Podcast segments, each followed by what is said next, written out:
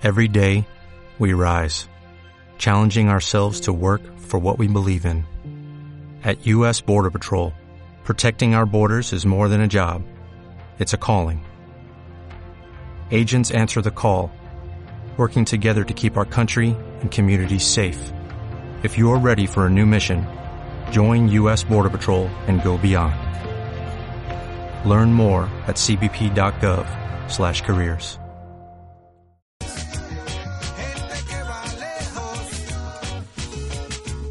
Ahora llegamos a tu comunidad con la nueva red de subagentes bancarios popular para tener acceso a servicios financieros más cerca, más rápido y más fácil. Descubre un subagente popular cerca de ti. Banco Popular, 50 años a tu lado siempre. XTR Pro de Quaker State presenta En CDN Radio, la hora 3 de la tarde. Mensaje de texto recibido. Iván dice, hola guapa, mi chiquita chula, preciosa, bomboncito hermoso, te mando un beso. Fin del mensaje. Si tu auto ha evolucionado, ¿por qué sigues usando aceite del pasado? Cambia al aceite más avanzado. Nuevo XTR Pro de Quaker State, tu copiloto. Cuando la moda y el espectáculo son los temas, Airán Toribio y Carlos Lamarche son la apuesta segura en Radio Moda, el primer programa radial dominicano dedicado totalmente a la industria de la moda. Número uno, ¿qué debe tener toda mujer en su closet? Mira, Carlitos, número uno, un vestido negro de cóctel, dependiendo de su figura, usted lo compra. Radio Moda, de lunes a viernes a las 12 del mediodía por CDN Radio. Te informa y te emociona. Vive la emoción del béisbol y sintoniza los juegos diarios de las grandes ligas gracias a CDN 37, canal oficial de las grandes ligas.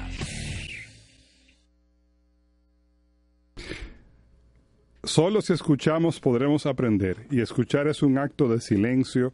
Solo una mente serena pero extraordinariamente activa puede aprender. Jiddu Krishnamurti, filósofo hindú.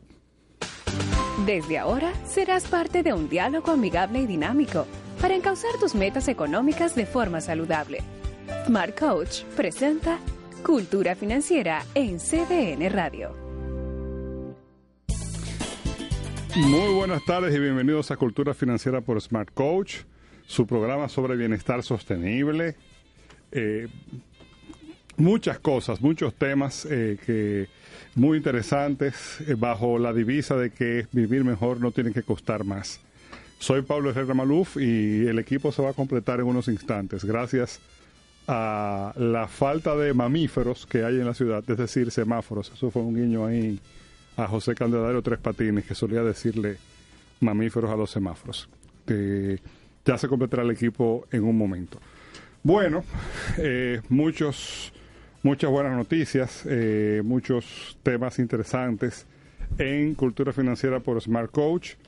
Y tenemos la visita nueva vez de el jurista Ricardo Sosa, con el que vamos a tratar un tema muy interesante eh, de, sobre el derecho comercial, que es el velo corporativo. Ustedes conocen a Ricardo, Ricardo estuvo con nosotros conversando anteriormente el tema de los impuestos sobre a la, a la, a la compra por Internet también otro tema adicional que ahora se me escapa. Creo que usted ya es la tercera vez que viene Ricardo. El archivo de la de la, de la, investigación que se le estaba haciendo al ex ministro de Obras Públicas. De la investigación, claro. Esa, esa voz que ya se escucha ahí es la de Ricardo Sosa. Bienvenido, Ricardo. Saludos, muy buenas tardes. Nuevamente muy complacido, ¿verdad?, de estar aquí con ustedes y compartiendo con toda la audiencia que los escucha cada tarde. Bueno, eh, cuéntanos qué es el velo corporativo y y por qué es interesante o qué novedades hay que, que, que, hay que saber sobre el velo corporativo. Sí, es muy interesante. Y a pesar de que en otros países, en otras sociedades, se viene hablando de eso desde el siglo XIX, en nuestro país se institucionaliza o se legaliza a partir del año 2008 con la promulgación de la Ley General de Sociedades Comerciales, y las empresas individuales de responsabilidad limitada, que es la ley 479. En el año 2008 se establece esta ley y integra dentro de las cosas que tenía eh, algo muy interesante. Claro, 2008. año 2008. El nombre de la ley, por favor, Ricardo. Ley General de Sociedades Comerciales. La misma ley que, que obligó a la transformación. Esa misma, y empresas okay. individuales. Esa ley realmente es revolucionaria, Pablo, porque debemos recordar que anterior a esta ley, nosotros nos regíamos por el Código de Comercio Dominicano, que no era más que una traducción de los códigos napoleónicos de 1804. No me digas. Que fueron traducidos, eh, bueno, se integraron a, nuestra, eh, a nuestro ordenamiento legal con la invasión haitiana. Luego de nosotros obtener la independencia, siguen los códigos, incluso en francés. Y en el año 1884 se traducen al español. Pero hasta el año 2008, los Pablo. Mismos códigos. El mismo código. O sea, más de 200 años. Decimonónico. No, no, no, ni siquiera decimonónico. Porque, Más. Sí, porque estamos hablando de la, si, la, la eh, ocupación haitiana en 1822. Pero ya Napoleón estaba lejos. 1822. 1804. Estamos hablando claro. de un código que data de 210 años. Más o menos. Al día de hoy. Día que todavía sigue vigente porque solamente se derogaron alrededor de sesenta y tantos artículos, que era todo lo que regía en términos societarios en nuestro claro, país. Y por eso era tan complicado y usted para hacer algunas cosas que hoy se pueden hacer con un simple acuerdo, había que dar como 23 patas voladoras en el aire. No, y aunque habían diferentes tipos de sociedad, en la práctica solamente se podía aplicar una que era la sociedad anónima SA o la denominada compañía por acciones, CEPORA, que tenía unos requisitos de constitución que implicaban siete socios, por ejemplo. Uh -huh. Es decir, Edwin y yo íbamos a hacer una compañía, pero teníamos que poner él a su mamá, a una hermana, yo a un hermano, a un primo, para completar la matrícula, cuando realmente el negocio solamente lo íbamos a hacer Edwin y yo. Uh -huh. Y bueno, llega esta ley en el año 2008 que establece, ya yo diría que es prácticamente un código porque tiene alrededor de 500 y pico de artículos, y donde se establecen muchísimas cosas. Y dentro de estas incluye el levantamiento del velo corporativo. Sin embargo, ojo, hay que tomar en cuenta que ese término, esa denominación no es la que se utiliza en la ley para definirla. El artículo 12 específicamente dice 12. de la 12 de la inoponibilidad de la personalidad jurídica. Es lo mismo, son sinónimos. Y entonces tendríamos que definir qué es inoponibilidad. Vamos, pero, pero, vamos, vamos en, en, en, dominicano, ¿verdad? No, sí, sí, vamos por parte. Vamos a desencabullar eso. Se nos integra aquí el equipo Edwin Cruz. Sí, sí, siempre escuchando. Edwin Alejandro Cruz Valenzuela. Todo bien. Todo bien. Vamos a desencabullar eso un poco, Ricardo. Llévanos al paso. Vamos a ver. Primero, sí. velo corporativo como concepto. ¿Qué significa? Velo corporativo como concepto es ir más allá de la personalidad jurídica de la compañía. Las compañías, las sociedades comerciales y las entidades colectivas como asociaciones sin fines de lucro, uh -huh. por el Estado se le confiere lo que se llama la personalidad jurídica, que tenemos todos los seres humanos. En el caso de estos entes colectivos son ficciones del derecho porque en, en, en, o sea, en la realidad no son más que un grupo de documentos, estatutos, asambleas.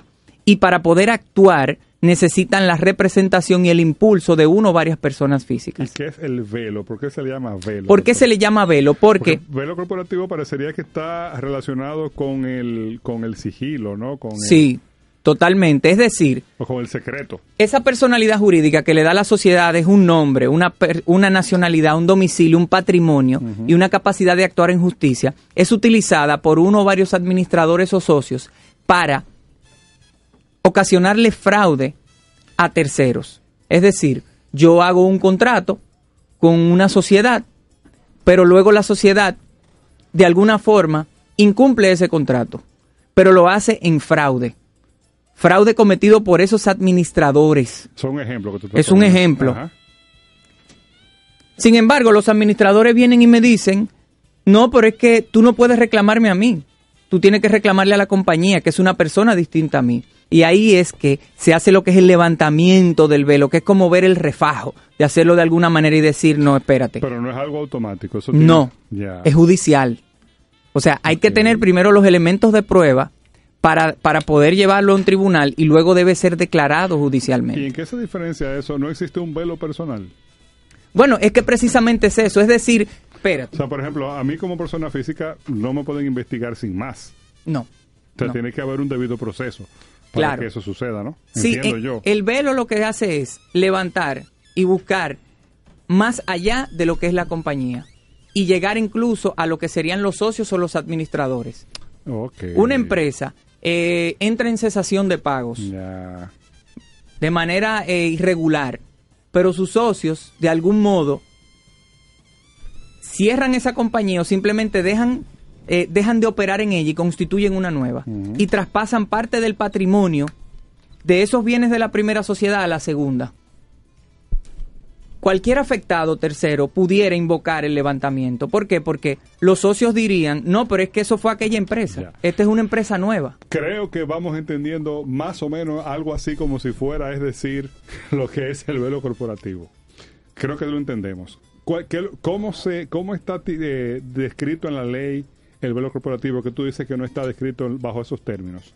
El artículo 12. Si me permito leerlo, aunque el artículo tiene cinco párrafos, pero su, primer, su parte inicial dice, podrá prescindirse de la personalidad jurídica de la sociedad cuando ésta sea utilizada en fraude a la ley para violar el orden público o con fraude y en perjuicio de los derechos de los socios, accionistas o terceros. Punto. A los fines de perseguir la inoponibilidad de la personalidad jurídica, se deberá aportar prueba fehaciente de la efectiva utilización de la sociedad comercial como medio para alcanzar los fines expresados. Ok, o sea que... Un ejemplo sencillo, O sea Pablo. que lo que está diciendo es, eh, la, la primera frase que dijiste, que de la, la primerita, ¿cuál fue? Podrá prescindirse de la personalidad jurídica de la sociedad. Eso es levantar el velo corporativo. prescindir de la sociedad. Ya. Es decir, no, es que tú no me puedes decir que yo no puedo investigar más allá de la sociedad porque fue la sociedad que se obligó. Mira, una preguntita que no puedo dejar de hacer, Ricardo. Se nos integra al panel María Violeta Santiler Castellanos. Buenas Tú tardes. vienes de Castañuela, mi niña. Casi. Tres carros públicos chocaron en la tiradentes y como tú decías, no hay No semáforo. hay mamíferos, sí. no Wow. Qué lío. Eh, bueno, entonces, Ya desencabullaron una preguntita, el asunto una preguntita que, que, que no puedo dejar de hacerte porque el, el activista que vive en mí de vez en cuando despierta y, y- y me hace decir cosas. Quiere decir que es posible en un tribunal común, no sé cuál tipo de tribunal, conseguir una orden para levantar el velo corporativo, es decir, para que la persona jurídica deje de serlo por- y permite investigarse a las personas físicas detrás de la persona jurídica. Sí. Eso es. Eso sería a grandes rasgos. A grandes rasgos. ¿Es posible hacer eso? ¿Habrá un velo corporativo estatal? ¿Es posible hacerlo con instituciones del Estado? Bueno, hay, Pensando- hay levantamiento de velos corporativos administrativos, pero tienen una fisonomía y unos criterios Pero- distintos. Pero, pero tú entiendes por dónde voy. Sí, ¿eh? claro. ¿Por qué? Porque fíjate las condiciones que dice ese artículo 12, que dice, mira, si usted utilizó eso para fraude, para violentar derechos, eh, usted le puede levantar el velo corporativo, eh, quien, quien así lo, lo someta, ¿no? Y lo pruebe. Óyeme, pero estamos cansados que se haga fraude y que se violen los derechos de las instituciones del Estado. Y, y, y de- y además impunemente. Y no solamente impunemente, sino que los que perpetran esas violaciones son premiados. Una vez y otra vez y otra vez y otra vez. No hay un velo corporativo estatal. Bueno, Pablo, usted sabe que nosotros, el problema nuestro de nuestro país no es de leyes. Nosotros leyes tenemos suficientes, es de la cultura de cumplimiento. De la Valga la cuña, ¿verdad? Del programa que se llama Cultura Financiera. O sea, es la falta de cumplimiento. ¿Por qué? Porque este tema es eminentemente comercial y patrimonial. Claro. En materia estatal estaríamos hablando ya de situaciones que riñen con el derecho penal, como la concusión, la prevaricación, el fraude al erario público. No, y la provisión de servicios también, o sea, y violación de derechos. Pero fíjate qué interesante, como ustedes se fijan cómo llegamos siempre a la misma causa raíz, pobre institucionalidad. ¿Se acuerdan que hablábamos el otro día con Dila, Leticia Jorge aquí, que cómo comentábamos que un país es tan fuerte como las, sus instituciones? Ahí está. Así es. Continuamos, Ricardo, hablando del velo corporativo. Ese Muy velo corporativo lo pudieron levantar los que invirtieron en, en tele, tele, Telefix, ¿era? Telex Free. Telex Free, por ejemplo. Yo pienso que sí, que podría de alguna manera uno eh, Mira qué buena pregunta. llevarlo a cabo, pero eh, es un tema de quizás de, de la drasticidad de la sanción. Cuando uno tiene abierta la vía penal, uno eh, posiblemente asuma esa en lugar de tomar como vía principal la comercial.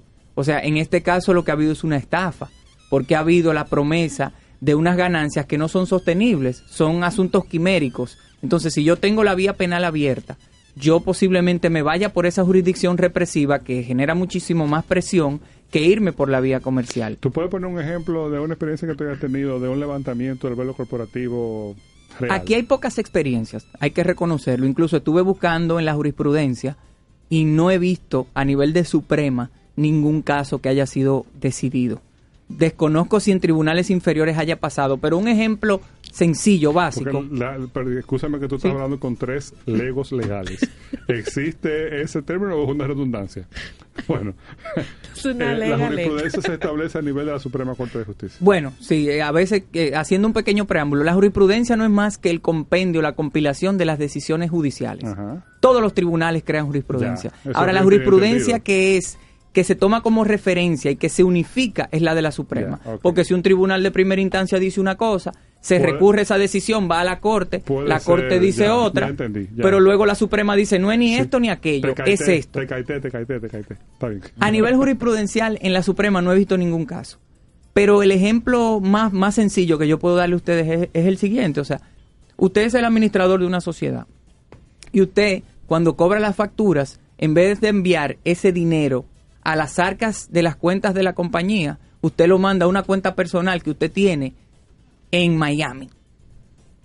Cuando los acreedores empiezan a requerir el pago y empiezan acciones legales, No vaya, no vaya muy lejos con el tema del fraude de Baninter, cuando eso exactamente fue lo que sucedió. Claro, Cuando es empezaron a, a soltarle dinero al Banco Central, exactamente eso fue lo que sucedió. Claro, pero como ahí en ese caso también habían asuntos de carácter penal.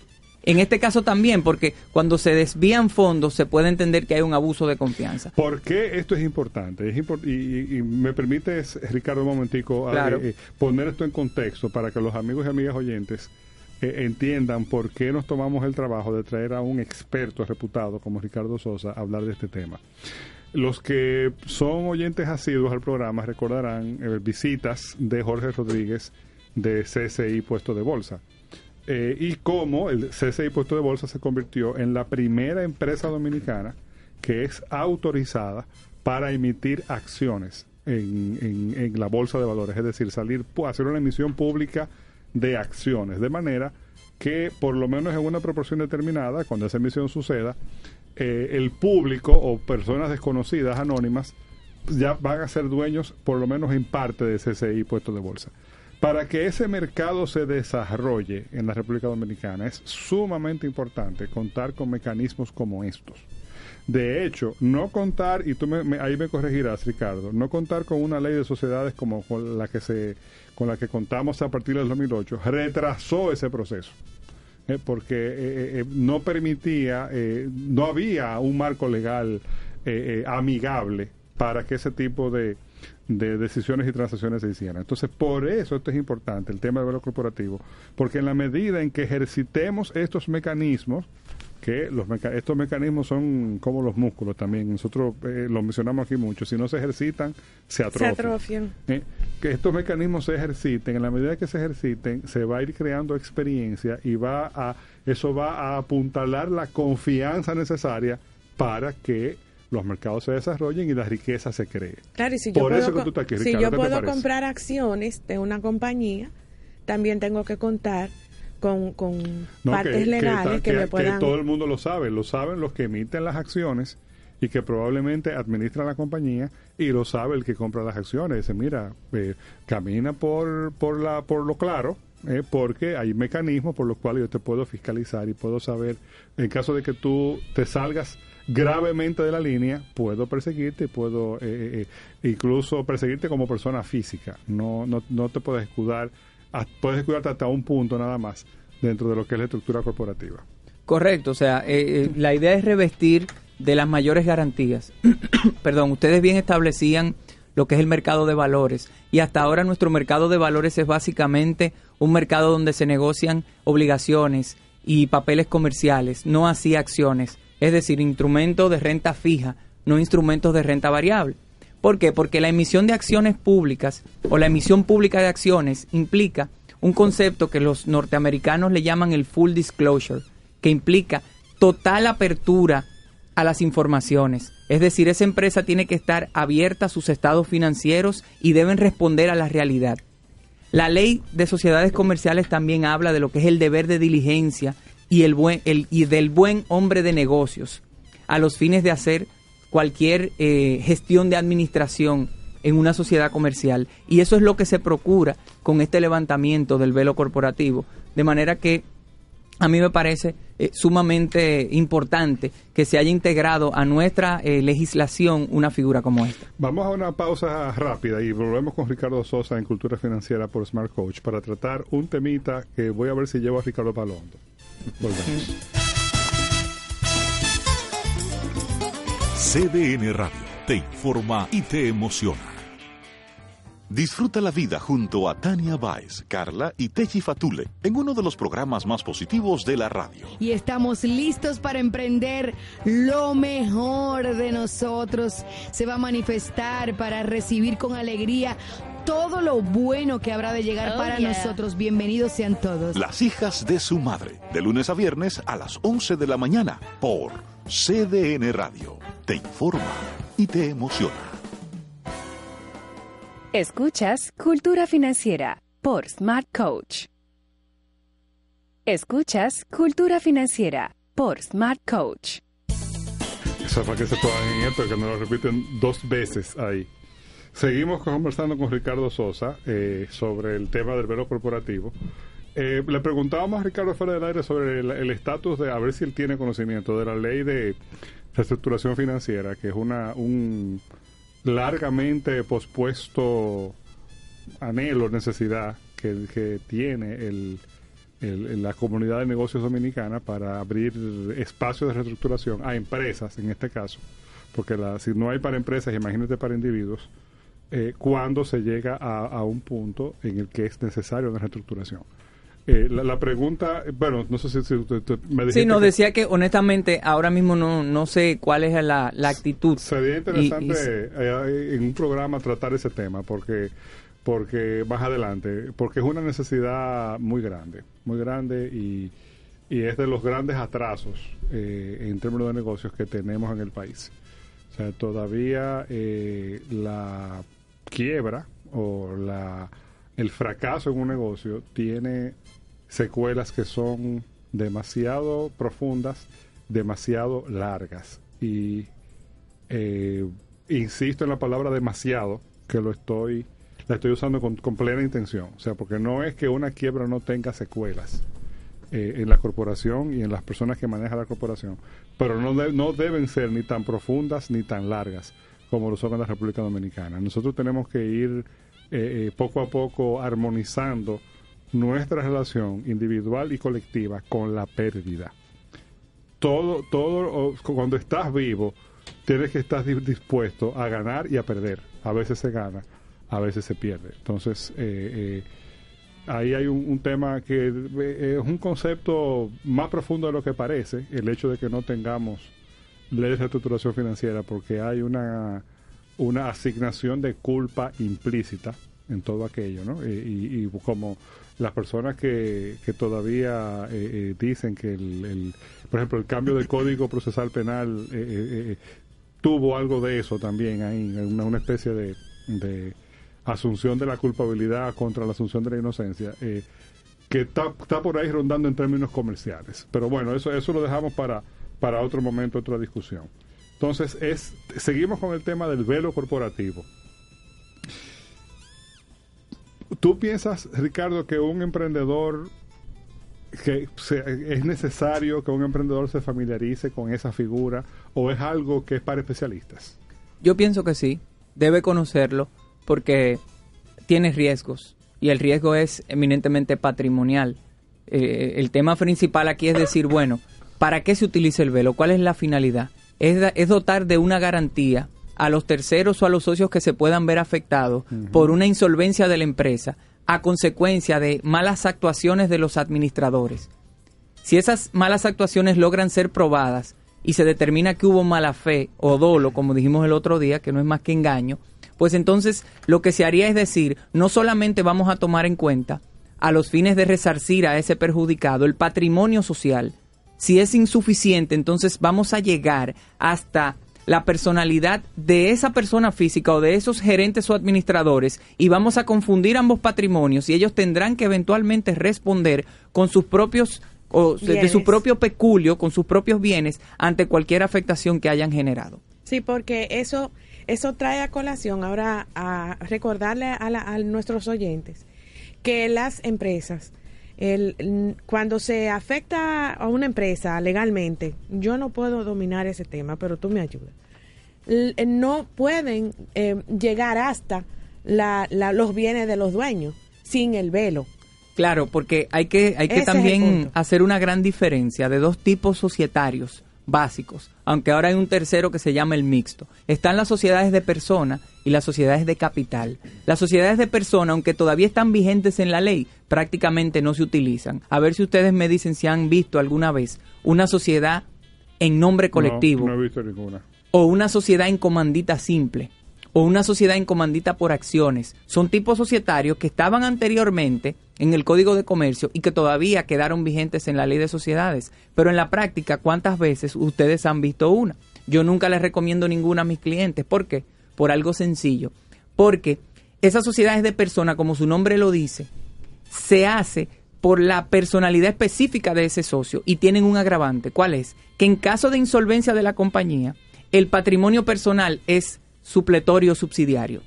¿Qué significa eso? Que si yo tengo una opción donde yo solo respondo hasta el monto de mis aportes, yo no voy a ser aquel tipo. ¿Y cuáles son los tipos? El otro tipo, las sociedades de capital, que es la sociedad anónima, la sociedad anónima simplificada, y la sociedad de responsabilidad limitada que se entiende como un híbrido que tiene ambas características, pero que conserva la, la premisa o el principio de que los socios solo responden hasta el monto de sus aportes, siempre y cuando no haya ese fraude.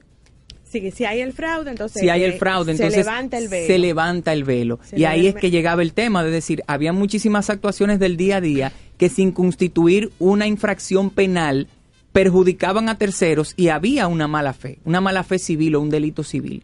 Y las personas no tenían mucho que hacer porque aunque los reclamaban, como no estaba legalmente instituido en, nuestra, en nuestro orden normativo, los jueces no podían fallar porque no pueden hacerlo si no respetan el principio de legalidad.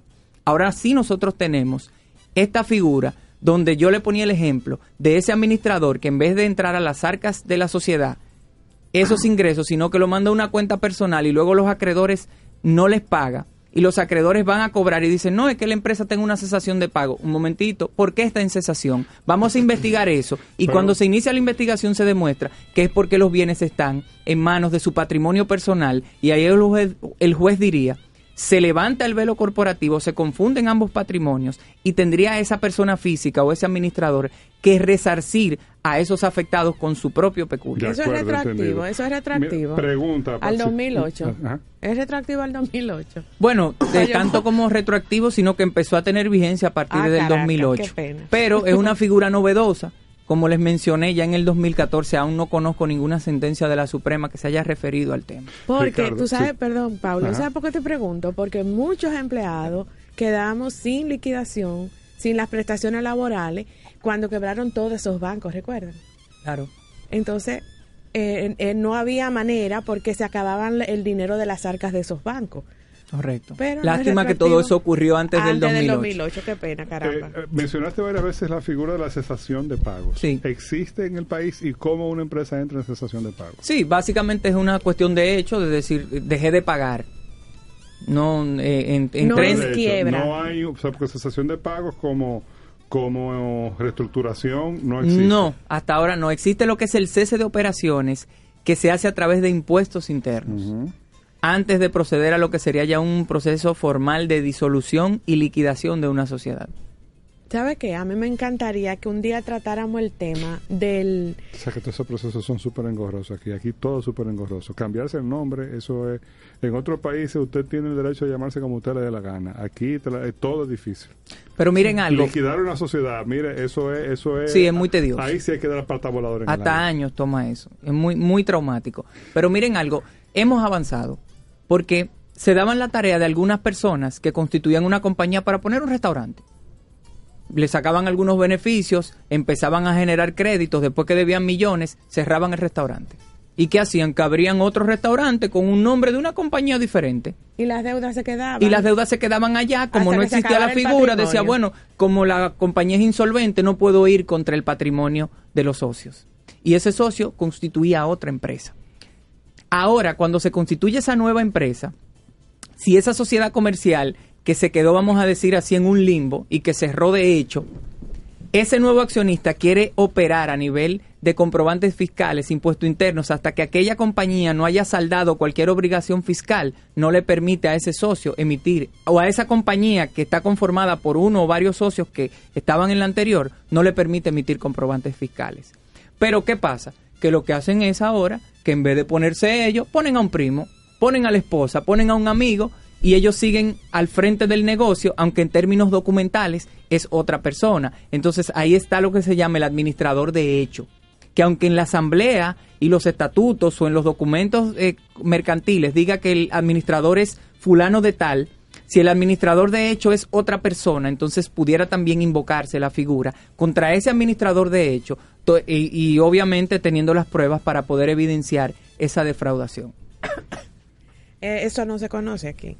Muy No. bien, definitivamente, porque yo me imagino que, sobre todo con restaurantes, como tú citaste, que aquí se abren muchos restaurantes y se cierran muchos No, restaurantes. yo tengo varios clientes que son suplidores que, que han tenido que vivir con esa situación y por ahí se encuentran al, al dueño eh, en, en los mejores complejos turísticos del país, derrochando dinero y se quedaron debiéndole muchísimos, muchísimos eh, miles de pesos, en algunos casos millones, y no cumplieron porque la sociedad simplemente cerró y no podíamos actuar contra ese socio eh, que hizo actos fraudulentos. Atención emprendedores, eh, porque eh, de las cosas que, porque es verdad que siempre tortuosamente por definición, pero hemos avanzado. Mm, La única manera de hacer un negocio y mantener, de hacer un negocio en la práctica y de mantenerse al día con los impuestos no es eh, construyendo una sociedad anónima o una SRL. Usted puede hacerlo como persona física perfectamente. De hecho, la recomendación que le hacemos, si usted está, pensando en emprender un negocio, antes de constituir una, una razón social que eh, tiene sus costos y tiene sus implicaciones, eh, estudie si usted puede operar como persona física bajo el régimen que se llama procedimiento o proceso simplificado de tributación, PST, porque es, mu- es muy conveniente para los negocios unipersonales, o sea, que son de una de una sola persona. No, no es para todo el mundo, pero chequeese si le conviene. No brinque directa y, y automáticamente a la constitución de una sociedad con la- el permiso de el jurista aquí que No me quite la comida, Paulo, espérese. no, usted sabe que yo Porque no, después inactivarle es un lío, liquidarle sí. es otro lío. Entonces, o por lo menos per- permita que el negocio le hable, que es la recomendación que hacemos Que aquí. vaya antes de, creciendo. antes de, de, de- de dar ese paso tan, tan permanente. Normalmente yo sí recomiendo una estructura, un vehículo corporativo. Nosotros tenemos con esta ley no solamente nuevos tipos societarios como la SRL y la SAS, que es una sociedad anónima simplificada, sino que también tenemos una nueva tipología que es la empresa individual de responsabilidad limitada. No se llama sociedad porque sociedad implica más de uno, socios, mientras que la empresa es un negocio de único dueño. ¿Por qué se recomienda? Por esa división, esa segregación patrimonial de la que yo hablaba unos minutos. Porque si usted no comete fraude, pero por alguna razón el negocio no va bien, por situaciones del mercado, por situaciones del Estado, por cualquier situación ajena a una mala administración, solamente esa persona va a responder hasta el monto de su aporte. Claro, ¿qué tienen que hacer los acreedores? Tienen que tener mucho cuidado a la hora de otorgar créditos y saber hasta dónde hacerlo. ¿Por qué? Porque aquí las compañías tienen un capital inscrito en papeles, pero en la práctica no tienen nada. Usted constituye una empresa en 100 mil pesos porque es lo mínimo requerido, pero cuando usted va en inventario no tiene ni siquiera 10 mil. Y van y le piden a un suplidor que le dé un crédito de 150. Y el, y el suplidor se lo da sin investigar cuál es el patrimonio real de esa empresa. Ahora, yo recomiendo siempre hacer esa estructura porque si el negocio no va bien, pues el socio queda o esa persona de único dueño queda protegido de lo que serían sus bienes personales, es decir, dinero en banco, su casa o su carro. Y por eso es que se recomienda, sin embargo, eh, que esto no se tome para eh, defraudar o para ejercer el comercio en perjuicio de terceros. Para malas prácticas. Claro, para malas prácticas. Hemos conversado con Ricardo Sosa, destacado jurista y además amigo eh, sobre el tema del velo corporativo, pero eso se fue ramificando y terminamos hablando de muchísimas cosas, como siempre sucede cuando se conversa de manera tan interesante con Ricardo. Ricardo, tus datos para la audiencia. Sí, claro, estamos en Twitter, en arroba Sosa Montaz, y en nuestras oficinas estamos en el 809-532-7773. Bueno, eh, vamos a una pausa y continuamos luego en Cultura Financiera por Smart Coach. Escuchas CDN Radio, 92.5 Santo Domingo, 89.7 Santiago. Smart Coach presenta cápsulas de cultura financiera. El consumo colaborativo retoma tradiciones, como el traspaso de ropa, juguetes y libros entre miembros de la familia ampliada, y las articula a conciencia, generando ahorros apreciables y reduciendo el impacto ambiental. La clave está en que el acceso o el uso a un bien o un servicio no implica necesariamente su adquisición, pues muchas cosas se pueden compartir. Las aplicaciones del consumo colaborativo van desde trayectos compartidos en automóvil, el carpooling, hasta modalidades de propiedad compartida de inmuebles turísticos. Con disposición y algo de imaginación en el consumo colaborativo cabe prácticamente todo. Aprende más sobre este y otros temas interesantes en Cultura Financiera por Smart Coach de lunes a viernes de 3 a 4 de la tarde por CDN Radio. Orlando Méndez, Pedro Pérez y Neftalí Ruiz por la 92.5 y 89.7 FM. En Fiesta Deportiva, el primer programa de deportes y espectáculos de la República Dominicana. De lunes a viernes, después de los partidos de las grandes ligas por la 92.5 y 89.7 FM. La Fiesta Deportiva de CDN a través de tus oídos. CDN Radio. Es información. Cuando la moda y el espectáculo son los temas, Airán Toribio y Carlos Lamarche son la apuesta segura en Radio Moda. El primer programa radial dominicano dedicado totalmente a la industria de la moda. Número uno, ¿qué debe tener toda mujer en su closet? Mira, Carlitos, número uno, un vestido negro de cóctel, dependiendo de su figura, usted lo compra. Radio Moda. De lunes a viernes a las 12 del mediodía por CDN Radio te informa y te emociona. Escuchas Cultura Financiera por Smart Coach. Hay cosas que no se pueden, No se, se oyen decir, feas. se oyen feas, son cacofónicas. Señores, la verdad es que el tema estuvo muy interesante, pero no hay que negarlo, estuvo muy denso. Oh, pero claro que sí. muy denso. Es que estábamos hablando de que hacía más de 200 años que eso Sí. no estaba como muerto y Mm. comenzó en el 2008. Como todas las cosas de este país, ¿verdad? que de- de- entre lo judicial y entre lo- la, la administración pública nos va a volver locos. Entonces vamos a escuchar un temita para, blog. para para romper un poco eso. Dale para allá. Aunque es muy, yo digo que es muy aleccionador porque el, el, lo que quiere decir este tema es muy interesante y creo que va muy bien con, con el concepto de cultura financiera. Y eso se grabó en 1980, apenas hace 34 cuánto, años, 34 34 años, añitos, sí. Ay, pero suena, suena igualito. Vamos a ver. Rubén Blades Willy Colón. Ay. Esto se llama ¿De qué vale?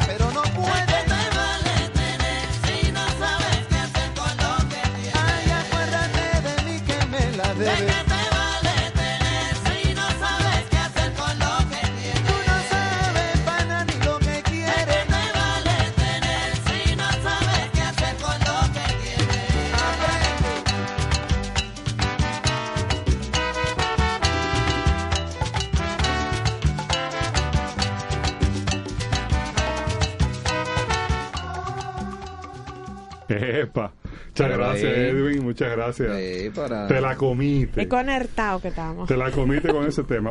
Sabe. y mira qué interesante, porque otro tema que, que cada uno por nuestro lado traíamos Violeta y yo, porque lo vimos esta mañana en el Diario Libre, valga la, valga la cuña, un artículo muy interesante bajo la firma de Harold Vázquez, que parece que es un doctor, eh, no especifica en qué, pero es el doctor del INTEC, eh, sobre la- los problemas financieros que muy frecuentemente experimentan los atletas profesionales, a pesar de de que te vale tener y tener y tener. Si No, o tú sea, no sabes qué hacer, ni qué hacer, ni qué Entonces, hacer no importa, no tiene que ver con el ingreso. Y el- Para el- nada. Aunque él habla de que, de, de- de- como buen doctor, como buen PhD, eh, habla de lo empírico, eh, Sí. respetando el proceso de investigación, sí hace referencia, o sea, dice, mira, esto, esto que yo estoy presentando es empírico, habría que hacer un, una investigación más profunda. Y presenta unas estadísticas que me llamó la atención, que son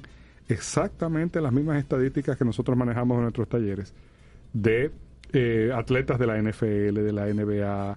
Él incluye la- los de, la- de las ligas mayores también. Y nosotros incluimos las de las personas que reciben un ingreso extraordinario por concepto de, De se gana lotería. lotería, una herencia, que el 70% lo pierde después de dos años. O sea, ya de- después de dos años no, no, no queda de ese dinero. Y él habla de la hipótesis de ingreso y consumo permanente desarrollada por el Premio Nobel de Economía Milton Friedman, eh, que fue premiado en el 76. Y dice, lo, lo voy a leer porque me pareció muy interesante, vamos a profundizar sobre esto en otros programas. Según esta teoría, los individuos toman sus decisiones de consumo en base a su ingreso permanente o al ingreso que recibirán a lo largo de su vida. A su vez, los individuos también pueden percibir ingresos de forma transitoria y o de forma inesperada. inesperada. Friedman argumenta que en ocasiones los individuos no saben distinguir un ingreso transitorio de un ingreso permanente y esto provoca que tomen decisiones de consumo que no son óptimas. O sea que eso va muy en la línea de lo que nosotros hablamos. Nosotros creo que lo llevamos un poquitico más allá, porque nosotros incluso decimos que la conexión con el ingreso permanente no es del todo sana, porque no debería ser eh, de- decidir desde el consumo, desde el ingreso permanente, especialmente en países de tan alto riesgo como el nuestro, porque son, son países de un perfil de riesgo muy alto, o sea, una, una, eh, una incertidumbre permanente en un ingreso, en eh, el estado de la economía, situación política. Entonces, eh, vamos un poco más lejos, pero vamos en la misma línea. Y con la salsa, créditos, eh, Rubén Blades y Willy Colón del 1980 de ¿Qué te vale? Eh, eso como que nos hizo un, un tilín, un clic. Sí, hizo un clic ahí de Hizo una un vez. sí. Inmediatamente. Felicitar a Harold Vázquez por ese artículo, muy interesante. Que ya tengo aquí el dato de que es amigo de nuestro Ah, pues querido Ricardo traerlo, Sosa. vamos a traerlo. Entonces que hay que traer Qué a ese hombre. interesante, sí. Y, y a ritmo y, y con, y con eh, de qué te vale de fondo, De para, Ir fondo. para ir decodificando el tema. Vamos a hacer un salsa forum con él aquí. Porque Por mí no hay problema, porque yo, y si es salsa brava, mejor ah, todavía. yo la bailo. Lo triste es que los atletas creen que a ellos no le va a pasar. Y la historia Sí. es permanente. Eh, Tienen Viole- Violeta, cuatro- y, y no creen que no le va a pasar al que se junta con unos cuartos. Claro, Hay también. uno, unos cuartos grandes, es lo mismo, es la misma historia. Lo- pero, pero es Mm. más tolerante cuando tú te sacas la loto. Que tú lo único Tolerable, tú que quieres decir. tolerable, que, sí, Exacto. que tú fuiste y lo que hiciste fue que compraste un ticket. Pero el pobre Mike Tyson, tú sabes los golpes que ese hombre aguantó durante Pobre, no, no, no, espérate un momentico. Vamos a ir por partes, que él dio mucho más de lo que recibió. Ah, bueno, está bien, pero como Por quiera, se lo ganó. No, y tenía, no, y no solamente eso, o sea, ese hombre tenía unos puños prodigiosos, porque Pero él daba que- duro, y, pero daba poco. Pero, pero se ganó su dinero y ahora Sí, se le acabó. sí, sí, sí, sí, se sí, le sí. acabó y seguro que hay que hay al, al- a su alrededor gente que lo ayudaron a malgastar ese dinero. Y Ah, no, pero recibieron claro, ni, ni un pisón. claro, pero ni claro un pisón. No, no. No, eso es triste. Ni, ni, ni, ni de un sparring lo empujó siquiera. Nada, Claro nada. sí. Entonces, es muy triste. pero es una que eso pena, sí, es una, es una pena eso que sucede. Vámonos a una pausa Bueno, breve. pero agradecerte, Edwin, por este segmento tan refrescante Claro. que improvisaste, porque Sí. eso fue produ- producción en vivo improvisada. Te Ah, felicito. la Había- mira, había unos dibujos Él es joven, animados. pero Había uno- unos dibujos animados que se llamaban fenomenoides. ¿Eh? Y ellos decían en un momento, relax tu visión. En un momento de la acción se paraban y veía un paisaje bonito. Esto es un relax tu audición. sí, porque después de, esa- después de Después de Ricardo. denso, que es muy bueno el tema, a mí me No, encantó. interesante. No, y hay que Y- seguirlo, pro- hay que seguirlo No, y además proclamando Ricardo ya es un habitué de nosotros, se embromó. Yo habitué, tú habituaste, él habituó. Él sabe, Vamos él- entendió. Y volvemos. CDN Radio. Te informa y te emociona. Vive la emoción del béisbol y sintoniza los juegos diarios de las grandes ligas gracias a CDN 37, canal oficial de las grandes ligas. Orlando Méndez, Pedro Pérez y Neftalí Ruiz por la 92.5 y 89.7 FM. En Fiesta Deportiva, el primer programa de deportes y espectáculos de la República Dominicana. De lunes a viernes, después de los partidos de las grandes ligas por la 92.5 y 89.7 FM. La Fiesta Deportiva de CDN a través de tus oídos. Escuchas Cultura Financiera por Smart Coach.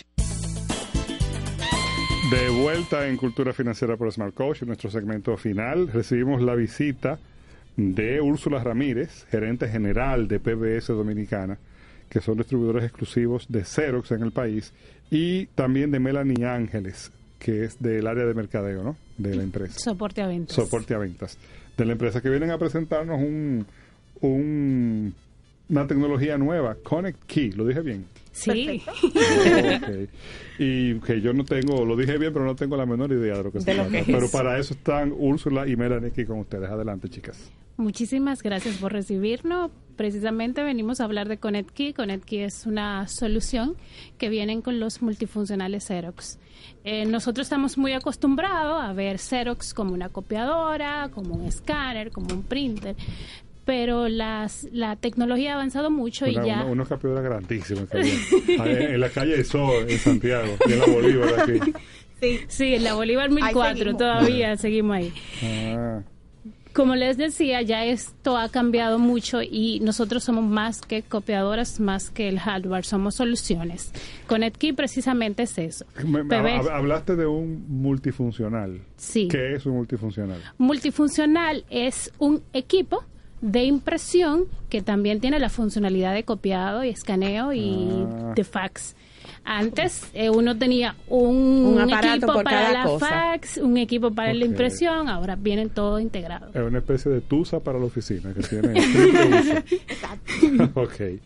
Entonces, eh, nosotros ConnectKey, como les mencionaba, es una solución donde le ofre- ofrece muchísimas facilidades a los usuarios. Hoy en día el mercado, por ejemplo, de los dispositivos móviles ha crecido bastante y una de las cosas que te permite hacer ConnectKey es que puedes imprimir desde un dispositivo móvil. Entonces, tú tienes algún documento, no necesitas ir a una laptop o a un computador para imprimirlo, sino que desde tu mismo dispositivo lo puedes imprimir. Epa. Tú sabes lo que es eso, ¿verdad? Te ahorras tiempo, Una ahorras maraba. dinero. Es una maraba. Perdón, desde mi celular puedo... Sí, desde su celular y sin intermediarios. Por ejemplo, con los dispositivos Apple, eh, solo con que tenga ConnectKey ya lo puedo imprimir. Y con dispositivos que no sean Apple, ya sea Android o Windows, eh, se descarga una aplicación y ya con eso puede imprimir sus documentos desde su dispositivo. Cuando tú quieres ser sin intermediario... ¿qué- Sin descargar Sin ninguna aplicación. aplicación. La aplicación Ah, se baja ya. una sola vez y ya. En el caso de los dispositivos Android lo y necesita. Windows. En el caso Sí. de los dispositivos Apple, pues no lo necesita porque tiene un protocolo que imprime directamente. Pero una equipo. vez yo lo bajo la aplicación, ya no tengo Sí, ya que- no tiene que hacer más nada. Una sola vez. Melanie, Ursula, déjame ver si yo entendí bien, porque yo tengo que confesar, yo soy análogo. Eh, entonces, a mí hay que explicarme las cosas como...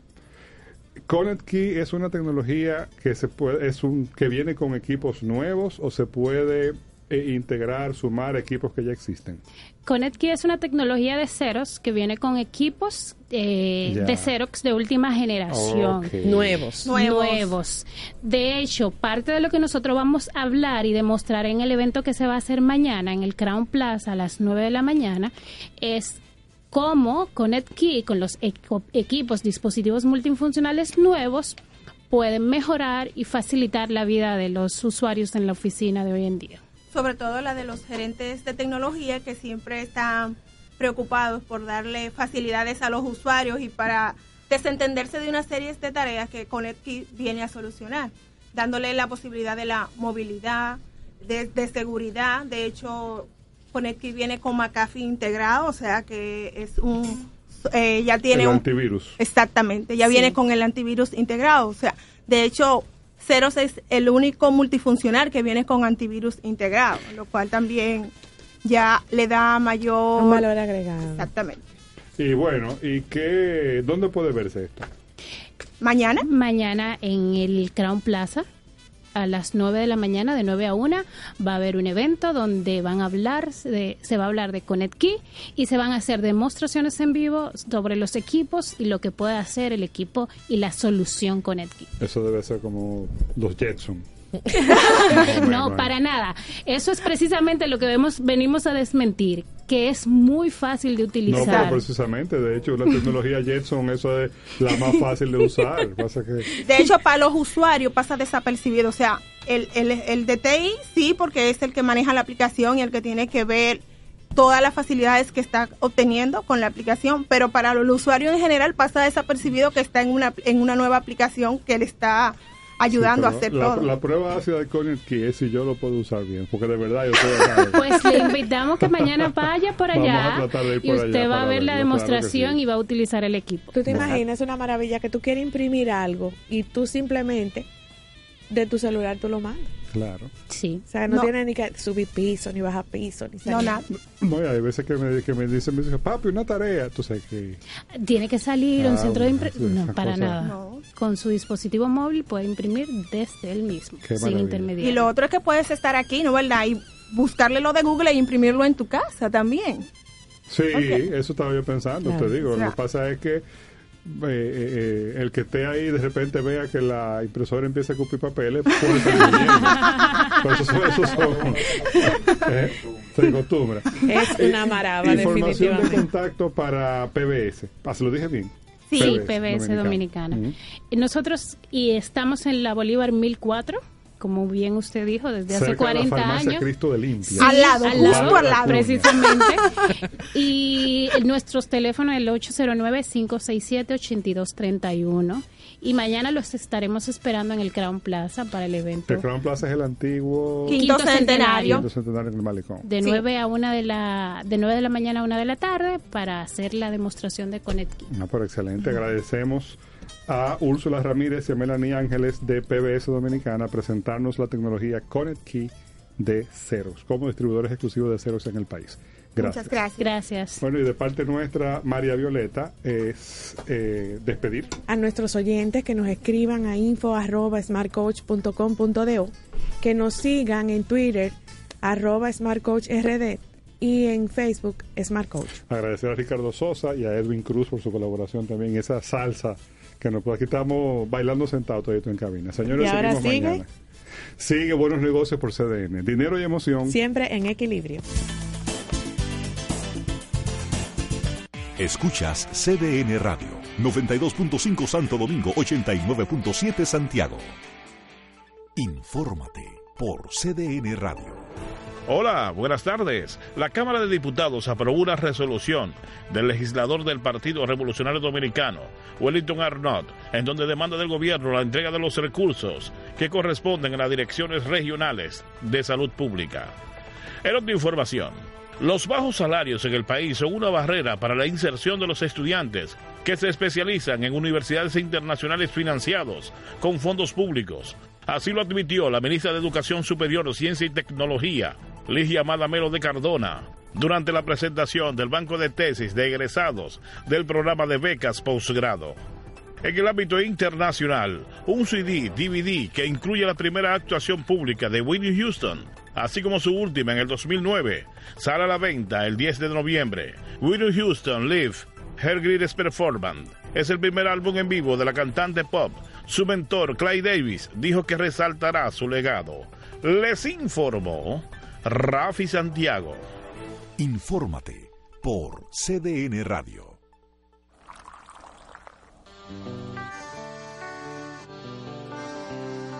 Desde mi ventana veo todo un pueblo, veo sus raíces y sus tradiciones y siento el aroma ese que enamora, que nos da la fuerza, sabor a café.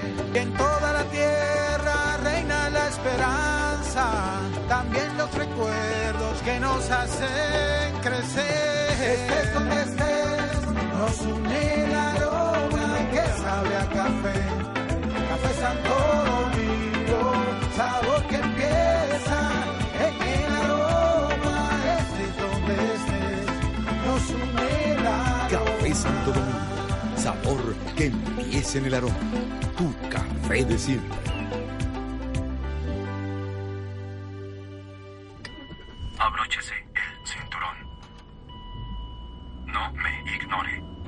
Abróchese el cinturón.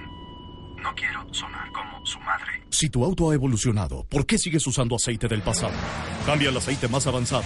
Nuevo XTR Pro de Quaker State, tu copiloto. Propagás, por algo vendemos más. Presenta Cápsula Ecológica con Javier Noguera. Los animales selváticos viven en los distintos estratos o fajas de vegetación, adaptados a sus características. Para tener una idea de la biodiversidad selvática, se puede considerar que en 10 kilómetros cuadrados de superficie pueden convivir unas 760 especies de árboles, 125 de mamíferos, 400 de aves, 100 de reptiles y 60 de anfibios. En un solo árbol pueden contarse alrededor de 400 especies de insectos. Propagás, por algo vendemos más. Presentó Cápsula Ecológica con Javier Noguera. Más honestos. Más protección del medio ambiente. Más innovación. Más empresas. Más hogares. Más seguridad en nuestras operaciones. Propagás. Por algo vendemos más. Siempre escuchaste decir, el cielo es el límite. Ya es tiempo de evolucionar y brindar lo mejor, de decir que sí, de que tu negocio sienta la diferencia. Abre las puertas al futuro con Azul, la nueva solución para recibir pagos con tarjetas y pagos móviles en tu negocio, con mayor seguridad, innovación y el mejor servicio. Evoluciona.